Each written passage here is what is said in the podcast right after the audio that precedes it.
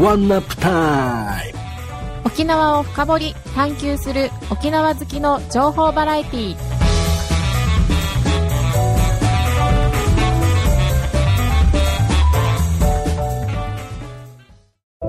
はい皆さんこんばんは。ワンナップタイム始まりました。パーソナリティの大浜彩子です。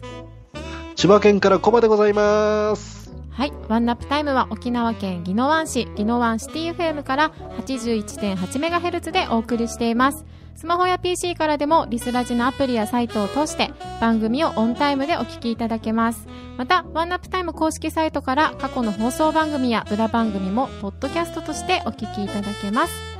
そして当番組ワンナップタイムはですね、沖縄から毎週沖縄にまつわるテーマを決めて特集しています。あなたの知らない沖縄を楽しく学べる、沖縄を深掘り探求する、沖縄愛にあふれた沖縄好き情報バラエティです。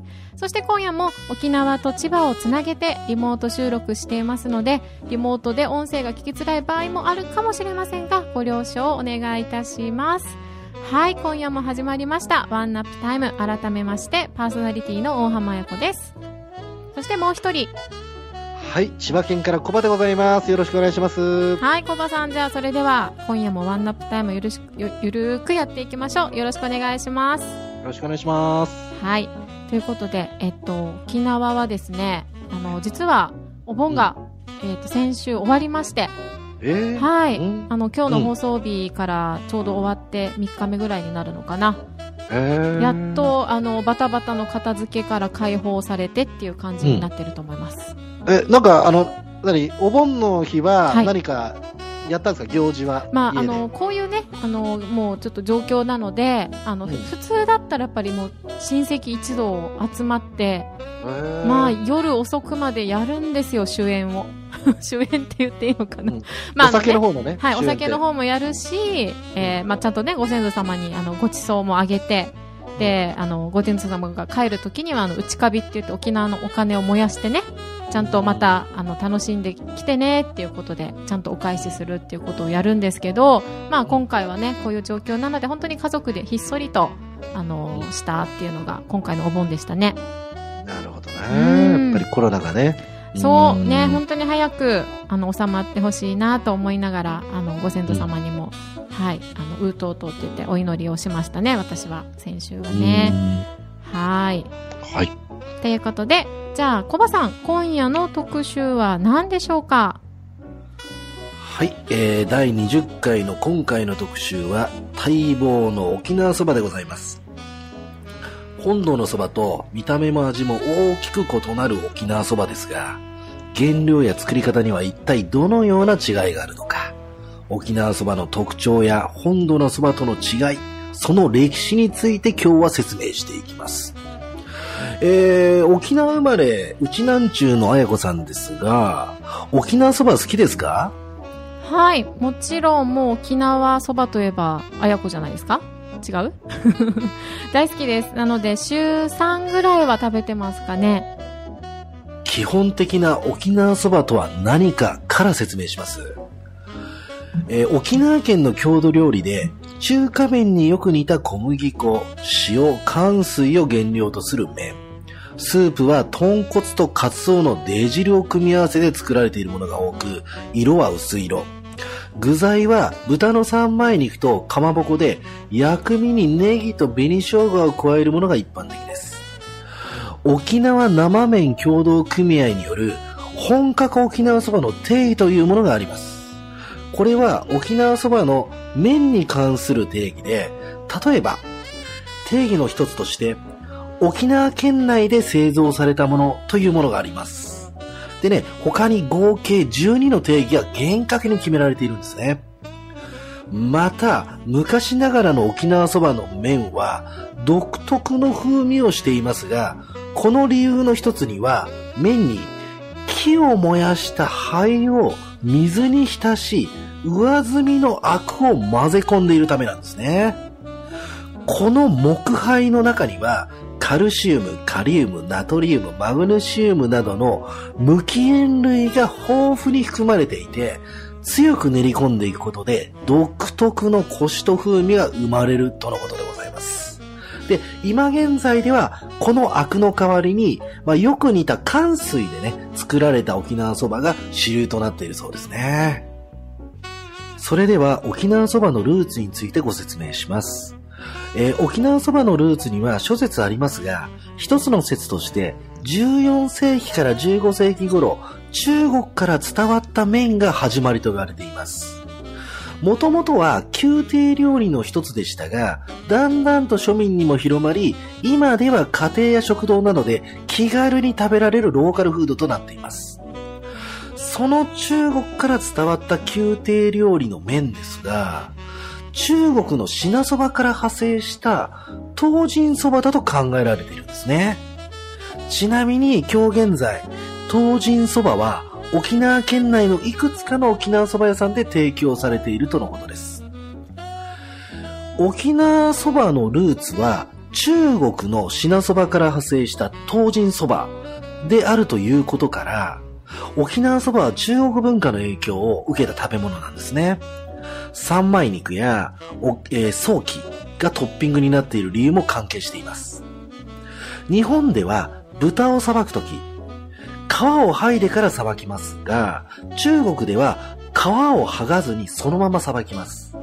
そのため、皮、脂身、肉、3層になるというわけなんですね。で、早期も中国ではよく食べられている食材とのことでございます。沖縄そばとラーメンの違いについてご説明します。沖縄そばは名前こそそばですが、実はれっきとしたラーメンなんです。麺は蕎麦粉ではなく小麦粉を原料とし、乾水、または薪を燃やしたアクを加えており、製法は中華麺と全く変わらないわけなんですね。まあ、こういうことから沖縄そばは紛れもなくれっきとしたラーメンに分類されます。それでは沖縄そばと早期そばの違いと主なトッピングについてご説明させていただきます。えー、沖縄そば、沖縄そばには一般的に豚の三枚肉がトッピングとして乗せられています。沖縄そばには豚肉の三枚肉が乗ったものや、早期肉が乗ったものなど、トッピングの種類がいくつかあり、それらを総称して沖縄そばと呼びます。えー、早期そば。えー、早期そばは名前の通りトッピングとして豚の早期を乗せたものになります。早期そばも沖縄そばの中の種類の一つなんですね。はい、三枚肉。三枚肉とは、皮付きの豚のバラ肉です。皮、脂身、肉の3層があるので、三枚肉と呼ばれています。え早期。え早期とは、豚肉のスペアリブのことです。硬い骨がついた部位のことを本早期と言い、柔らかい骨がついた部位を軟骨と早期と言います。この早期が乗った蕎麦こそが早期蕎麦ということなんですね。あやこさん、ここまでの説明聞いてどうでした？はい。あのー、すごくわかりやすかったと思います。やっぱりこの沖縄そばと早期そばの違いって何って結構内地の友達から聞かれるんですよね。あの、トッピングが違うよ、乗ってるのが、お肉が早期だと早期そばで、えっ、ー、と、三枚肉とかまぼこが乗ってると沖縄そばだよ、とかっていうのはね、結構よく私が質問されてたことだなっていうのを思ったのと、あとは、えっ、ー、と、ラーメンなんですね。沖縄そばはね。それも結構びっくりしました。沖縄そばは麺の形状や具のトッピングなど地域によって主だった特徴があるんですね。沖縄県内の地域別の特徴をご紹介いたします。沖縄本島北部。名古屋のきしめんを彷彿とさせる平麺と、かつおだしが効いた濃いめのスープになります。沖縄本島中南部。麺は3、4ミリ幅で、ややねじれたうどんのような形状が主流で、澄んだスープとの組み合わせが特徴的です。八重山地方の八重山そば。やや細めの丸麺と短冊切りになった具、ほんのり甘みのあるスープが特徴です。胡椒に似た香辛料で、島胡椒と言われるビバーツがよくよく合うそうです。宮古島の宮古そば。ストレートの細麺の下に具を隠す盛り付けとあっさり味のスープが特徴ということです。まあ、最近では麺の上に具を乗せるお店が多くなっているとのことでございます。石垣島の石垣そば。丸みのある麺でスープに甘みが加わっているのが特徴ということですね。まあ最近では沖縄県内でも離島の沖縄そばが食べられるお店も増え、それぞれ工夫を凝らしたご当地そばも人気を博しています。それでは沖縄そばの日についてご説明します。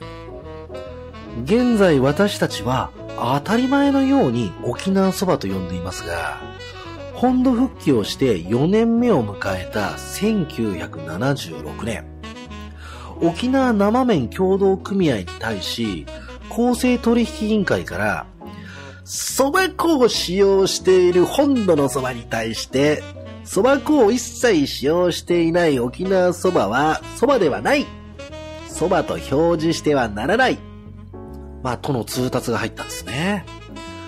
沖縄生麺協同組合は、昔から蕎麦、沖縄呼びではまあ、スバーなんてね、言いますけど、長年沖縄県民に親しまれてきた歴史ある名称を存続し、沖縄の食文化を変えてはならないという思いから、沖縄そばという名称を認めてもらうよう、沖縄生麺協同組合の土井健一理事長らによる運動を展開した結果、公正取引委員会から正式に沖縄そばの故障認定を受けたのが昭和53年10月17日になります。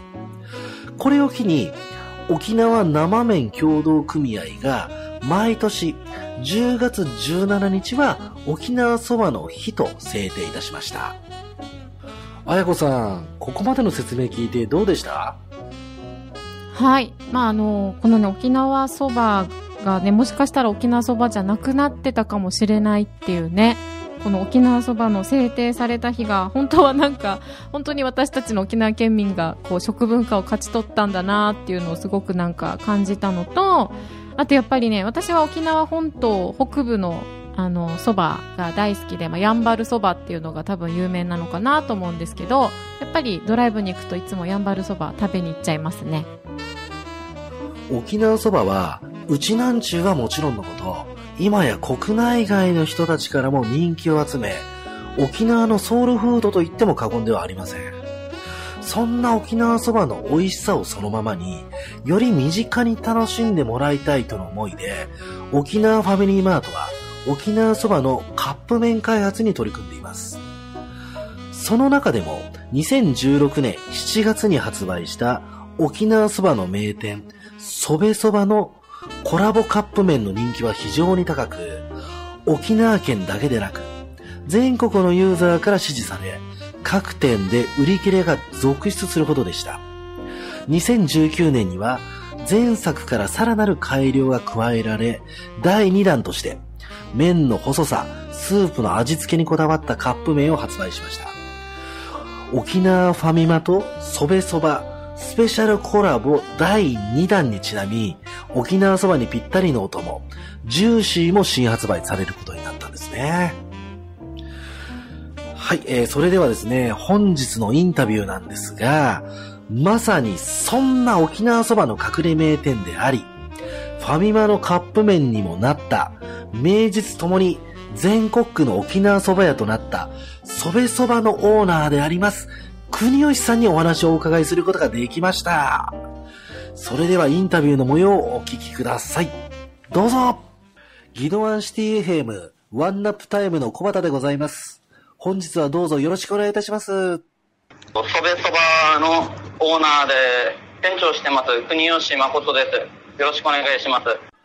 沖縄そばそべそばのお店のご紹介の方をお願いいたします。沖縄そばと海産物の料理そべです。えっ、ー、と、場所の方が住宅でやってまして、住所の方が那覇市そべ2の37の40番地です。昼の11時半オープンのえっ、と、夜、通常9時まで営業してます。今、緊急事態のため、8時までの営業時短になってます。よろしくお願いします。そべそばの作る沖縄そばの特徴をお願いいたします。えっ、と、うちの特徴としましては、麺の方が細麺で、筒の方があっさりコクがある感じにはなります。えっ、と、スープあっさりにしてるのは、あの、最後まで飲み干せるように、皆さん楽しんでもらうためにしてます。で、肉の方もですね、えっ、と、別皿添え、軟骨早期だったり、手びつそばだったり、本早期が別添えになってるのも、ちょっとスープの方を味わっていただいて、で、まあ、二度味の方を変えるために、えースープ、その後に、スープの方に具材を入れていただくっていう手法もやってますので、そういうところがちょっとこだわりになります。そべそばを始めたきっかけはどういった経緯なんでしょうか？えっ、と、以前はちょっと洋食屋さんで働いてまして、でそこでちょっとあの、その店が立ち退き等があるってことで、もう、ちょっとどうしても、もう店の人間も一緒に辞めてしまうっていうのが惜しくてですね、えー残れる、残りたいものを中心に、えーちょっとおじいさんが所有してた母屋がありましたので、そちらをもう古民家として内装改改装しまして、それでまあ蕎麦屋を始めようかってことがきっかけにはなります。そべそばを営業していく上で大切にしているポイントはどんなポイントなんでしょうか？えーっとですね。お店をやっていく上で、とりあえずあの食材、食材料はとりあえずもう手抜きせずにいいものを自分で探して、目で見て触って、で、いいものだけをとりあえず取り扱うようには心がけています。そべそばを営業していく上で今後の展望や目標などを教えてください。えーっとですね、今までずっとやってきて、今回コロナウイルスで緊急事態やら何やらで、そうもう皆さん大変な時期だと思います。我々も大変です。その中でやっぱり今後、まあどのように生きていくか、店を継続していくかっていうのも考えながら、えーっと、本当にそばじゃないですけど、細く長く、末長く皆さんに愛されるように、もうずっと続けていけたらもう幸いです。はい。そべそばオーナー、国吉さんのインタビューでした。国吉さんありがとうございました。はい、えー、あやこさん、インタビューの方、どうでした？はい。私、このそべそばさん行ったことあるんですよ。うん。うん、すごく、あるあの、素敵なお店ですよね。あの、本当に古民家がね、えーそのまま残ってて、で、あの、店内の方も、あの、なんていうのかな、本当にこう、昔仏壇だったんだろうなっていうのが残ってるところに、あの、いろんな楽しい置物があったりとかして、うん。あとこのお座敷でね、いただけるっていうのも、すごくなんかこう、いいお店だなっていうのを覚えているのと、あとやっぱりこの、あっさりスープを味わってもらうためにお肉が別添えされてるっていうのは、ああ、そうだったんだ。なんか二度ね、あの、味変じゃないけど、こう、より美味しく食べていただけるっていう、なんかこの工夫っていうのも素晴らしいなっていうふうに思いましたし、食材にね、本当にこだわって、で、この沖縄そばとか沖縄料理にこだわって、あの、スタッフの皆さんが、えー出してくださってるんだなって、なんか本当に心があったかくなりました。ね、このインタビュー聞いても、また再度ね、うん、うん。あの、そべそばさんで食べに行くと、またちょっと違った見方でね。ああ、違うと食べられ思。そううねそう。で、ここね、ぜんざいも美味し美味しいんだよ。あの、あデザートも。そうそうそう。デザート、俺ね、その、行った時ね、全然ね、食べてないんですよ。食べたいんですよ。一人で行くとね、なかなかね、そこまで手が回らないんだけど、あの、そうそう沖縄だとまあ3時、4時ぐらいに行って、ちょっとこう、休憩ながら、ぜんざい食べて、また沖縄散策っていうのもいいのかなっていうふうに思いました。ねえ、うんうん美味しそう。うん。美最味しそうだ高。ね。はい。それでは、えっと、本日の曲の方に行きたいと思います。本日の曲はですね、えー DJ 笹。タイトルは沖縄へ行こうフューチャリング川光さやか。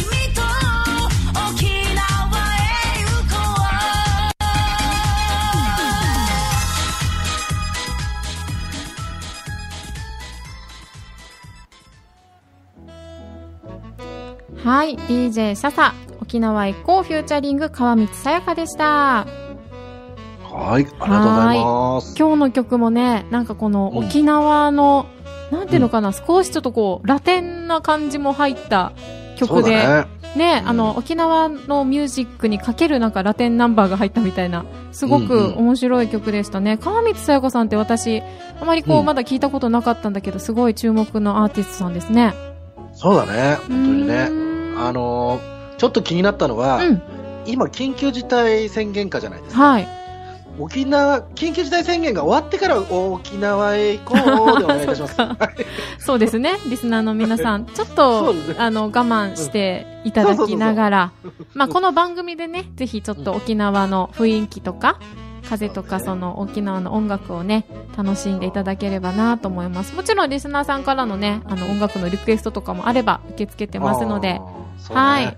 ぜひ皆さんリクエストもよろしくお願いします。よろしくお願いします。はい。ということで今日もね、すごい素敵な沖縄そばの特集だったんですが、うんえー次回、またね、来週9月1日水曜日の放送は、あーえー第面白いですよ21回、ね、ワンナップタイム21回、うんえー、霊能者沖縄ユタ特集です。これ、パチパチパチって言っていいのかな？私大丈夫かな？大丈夫？かな？このね、沖縄のユタっていうと結構、あの、皆さん知ってる方いるかな？楽しみにしてくださいね。えっとこの沖縄のユタ特集なんですが、今人気のテレビやラジオなど多数出演し、ネットでも多数の占いサイトなどでも精力的にご活躍されていて、琉球王家末裔、沖縄霊能者豊か系であり、日本の有名霊能者トップ5にも選ばれているスピリチュアルカウンセラーの片山達子先生をゲストとしてお迎えして、リモートインタビューでお話を伺っています。片山先生が実際にコバさんも霊視してくださってますので、お楽しみに。はーい、お楽しみに。はい。ということで、わあ、もう、今週もね、終わりのエンディングが、はい、聞こえてきてますが、ね、もう9時半近く、でもお腹はね、沖縄そば特集で空いてるからね、ちょっと、これからでも空いてる、あ、でももう空いてるところないね。今もうみんな8時に閉まっちゃうからね。緊急事態だかうら。ーん、そうだね。うんあの、じゃあカップ麺を買って、はい。ですです。はい、お湯をさして食べていきたいと思います。沖縄そば美味しいよ。沖縄そば美味しいよね。はい、じゃあ千葉でも食べてね、コバさんもね。もう、ひ箱買いしてきます。はい、ということで、じゃあ皆さんまた来週の番組もお楽しみに。それでは、バイバイ。またねー。